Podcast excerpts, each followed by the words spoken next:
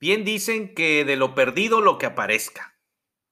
Y hoy vamos a revisar un caso de un proyecto que iba a pique y que resultó ser un gran éxito.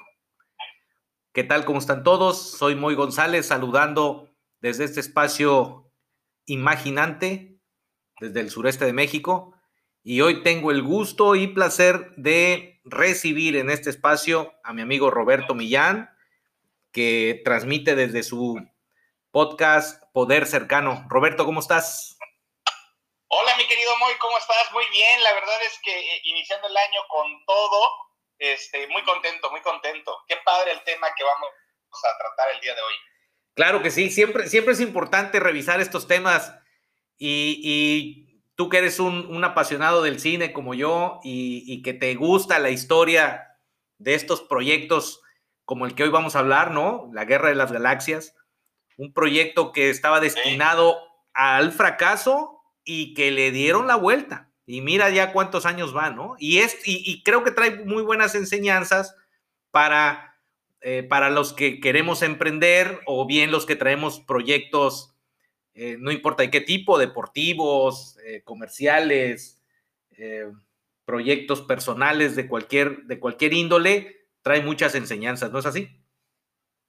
Totalmente, la verdad es que trae unos datos aquí increíbles de lo que pasó con Star Wars y de cómo, como dices tú, le dieron la vuelta a algo que estaba realmente destinado al fracaso y ahorita te empiezo a contar por qué es que digo que estaba destinado al fracaso. Pues dale, empecemos. Claro que sí. Mira, eh, no sé si lo sabes, pero George Lucas, que era parte de esta generación de directores jóvenes de, Hollywood allá de los años 70, eh, crea esta historia. Él la empieza a crear porque él se inspira, él era un fanático de Flash Gordon, pero obviamente no podía hacer algo de Flash Gordon porque los derechos eran muy altos y demás, y decide crear su propio universo en este universo de Star Wars, de las Guerras de las Galaxias. Se pone a ver varias casas productoras, va a tocar puertas, enseña su guion y queriendo quién lo patrocinaba para hacer su película, todas le dicen que no, que era una mala historia, que no iba a funcionar, hasta que llega a Fox y Fox le dice, está bien, voy a confiar en ti, te voy a dar un punto a favor, vamos a entrarle. Y, tú ahí dirías, oye, pues qué buena onda, ¿no? Ya, ya me aceptó Fox para patrocinar Star Wars. Pero no fue tan, tan, tan miel sobre hojuelas. La realidad es que Fox le dice, mira, sí te voy a aceptar, pero con ciertas condiciones, ¿no? Sí te voy a dar la lana, pero lo quiero que sea, se use para la película, no para que tú te hagas rico. Por lo tanto, quiero que renuncies al sueldo de, de, de tú de ser el director. No te voy a pagar nada. A ti no te voy a pagar nada, George. Pero a cambio te puedo dejar el 40% de las taquillas y los derechos del merchandising de toda tu película. Imagínate la cara de los ejecutivos de Fox en la primera semana de estreno, se han de ver vuelto locos, ¿no? Pero bueno, en ese momento nadie lo sabía, ni el mismo George, ni ellos, lo que iba a pasar. Entonces, eh, pues bueno, pasa, él empieza a grabar, hace todas las filmaciones, viaja a Túnez, bueno, por todos lados hizo la, el tema, para ahorrar algo de dinero se unió con su amigo Brian De Palma para hacer el casting, en, mientras hacían el casting de la película de Brian, de una vez hacían el casting para, para Star Wars también, y ahí fueron llegando los actores y todo ello. Total, que para no hacerte el cuento largo, pues terminan la película, eh, él decide mostrársela a sus amigos, entre ellos Brian De Palma, entre ellos Steven Spielberg, entre otros, que esos son muy, muy conocidos, ¿no? Por Scarface y, pues obviamente toda la serie de Indiana Jones y lo que hemos visto, ¿no? Entonces, eh, les muestra la película como primicia, esta es mi película de Star Wars. ¿Y qué crees que pasa? Cuando terminan de verla, todos al unísono le dicen, esto es una porquería vas a tronar como palomita de maíz. Esto no sirve, es, está, es una basura. Aparte, Brian De Palma es más duro y le dice, ¿sabes qué? Eh, ni siquiera le entiendo. No, no, no sé el contexto de todo lo que está pasando, nada más veo rayos láser por todos lados. Eh, sí, muchos efectos especiales, y aquí hago un paréntesis. Los efectos especiales de Star Wars, quien los hace es el mismo George Lucas. Él, él abre su empresa de, efectos especiales porque las que había en la época no le daban el ancho.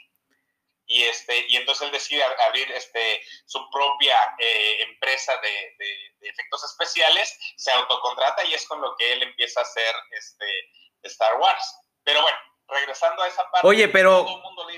exacto, eh, quería retomar ahí, cualquier parecido con la realidad es pura coincidencia. Dice, no, pues cuántas veces no, no, escuchamos eso, ¿no?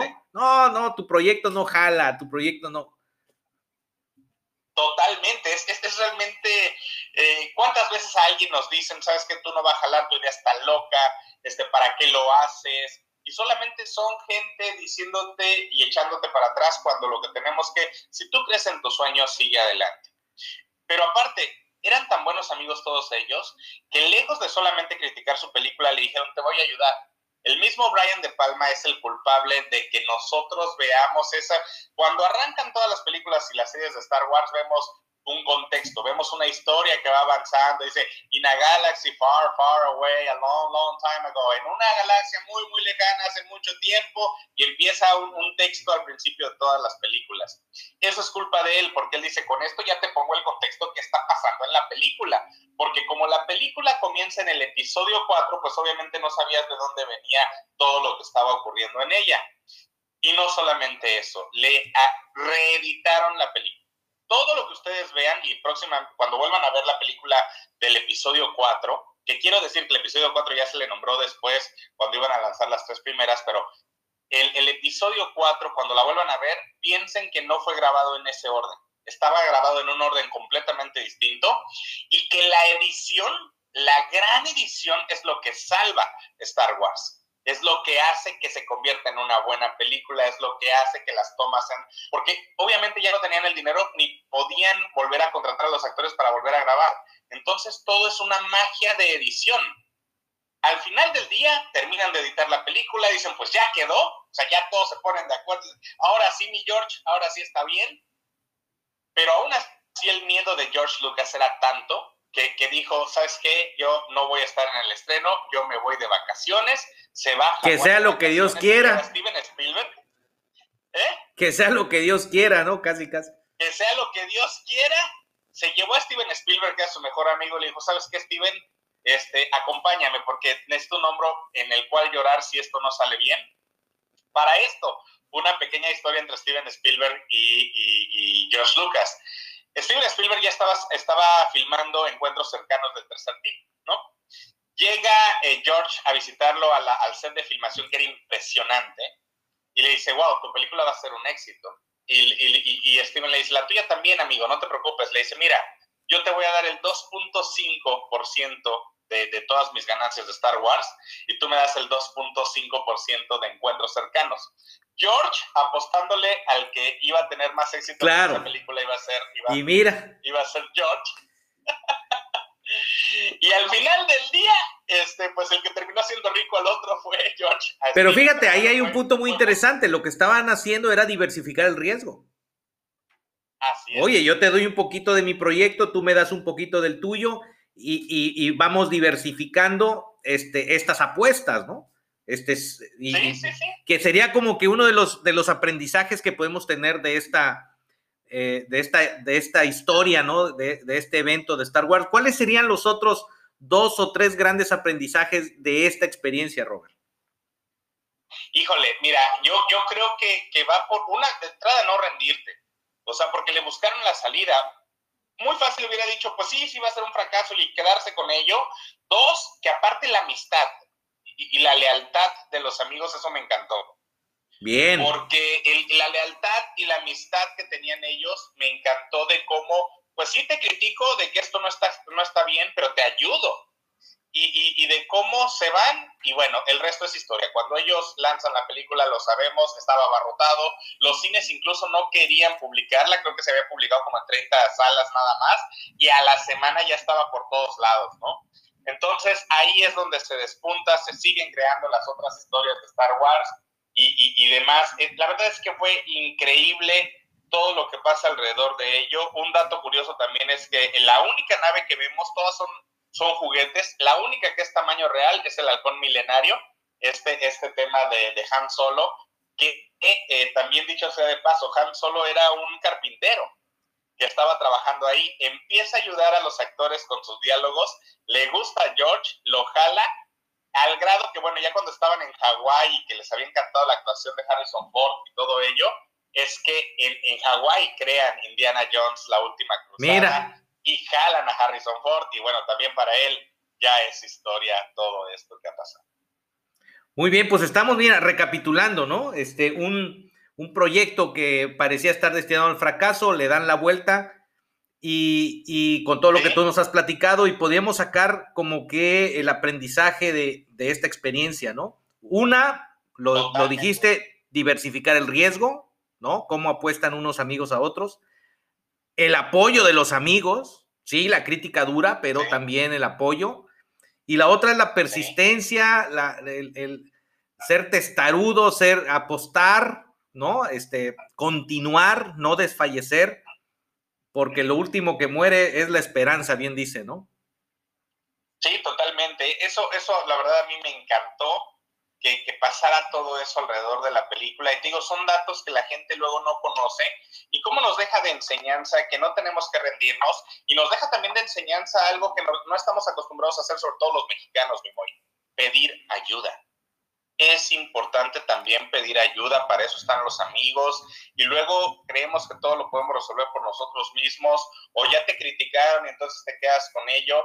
No, quédate, yo creo que te tienes que quedar con las dos cosas, buscar, pedir ayuda y todo. Eso es sensacional y es básico para que tengas éxito en conjunto. Muy bien. Hombre, Robert, pues qué, qué interesante, este, cómo, cómo, de todos lados puede uno aprender, en este caso de, del cine. Y, y bueno, pues que no sea la última vez, ¿no? nos volvemos a conectar en alguna oportunidad. No, de, hecho te quiero, te quiero hacer ahora yo la invitación. Yo quiero que ahora me platiques tú de, de, de, una de tus pasiones que es la música. Yo sé que te encanta el jazz, yo sé que te encantan varios este, músicos contemporáneos y todo ello. Yo me considero neófito del asunto. Últimamente me ha llamado la atención. Digo, desde la película de Whiplash, como que uno empieza a tomarle el gusto, pero ahorita en la última de Soul de Disney también este, se ve muy interesante todo lo que está alrededor de la música del jazz. Y, me encantaría ahora correrte yo la invitación para que estés en Poder Cercano y, nos cuentes de tu pasión de la música y de todo ello. Órale, vamos a... voy adelantando, vamos a hablar, ¿qué te parece un poco de, de blues? A mí me gustan mucho los, Rolling Stones y cuando empiezo... claro, cuando empiezo a investigar de los Rolling Stones, en realidad los Rolling Stones en su esencia desde que estaban chamacos, 14, 15 años, lo que ellos siempre han querido tocar es blues. Y lo que hicieron fue hacerlo más rápido y hacerle su interpretación. Y de ahí sale toda una historia. Lo que en realidad estamos escuchando en este rock moderno es blues.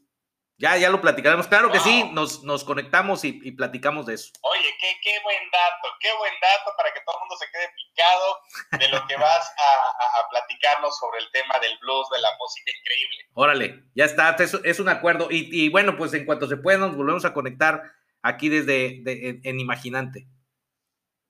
Gracias. Saludos a, todos a todos los, los escuchas de, de Imaginante, la verdad increíble, qué bueno que aportas tanto valor Gracias. tu podcast, Muchísimas gracias. Gracias, Robert.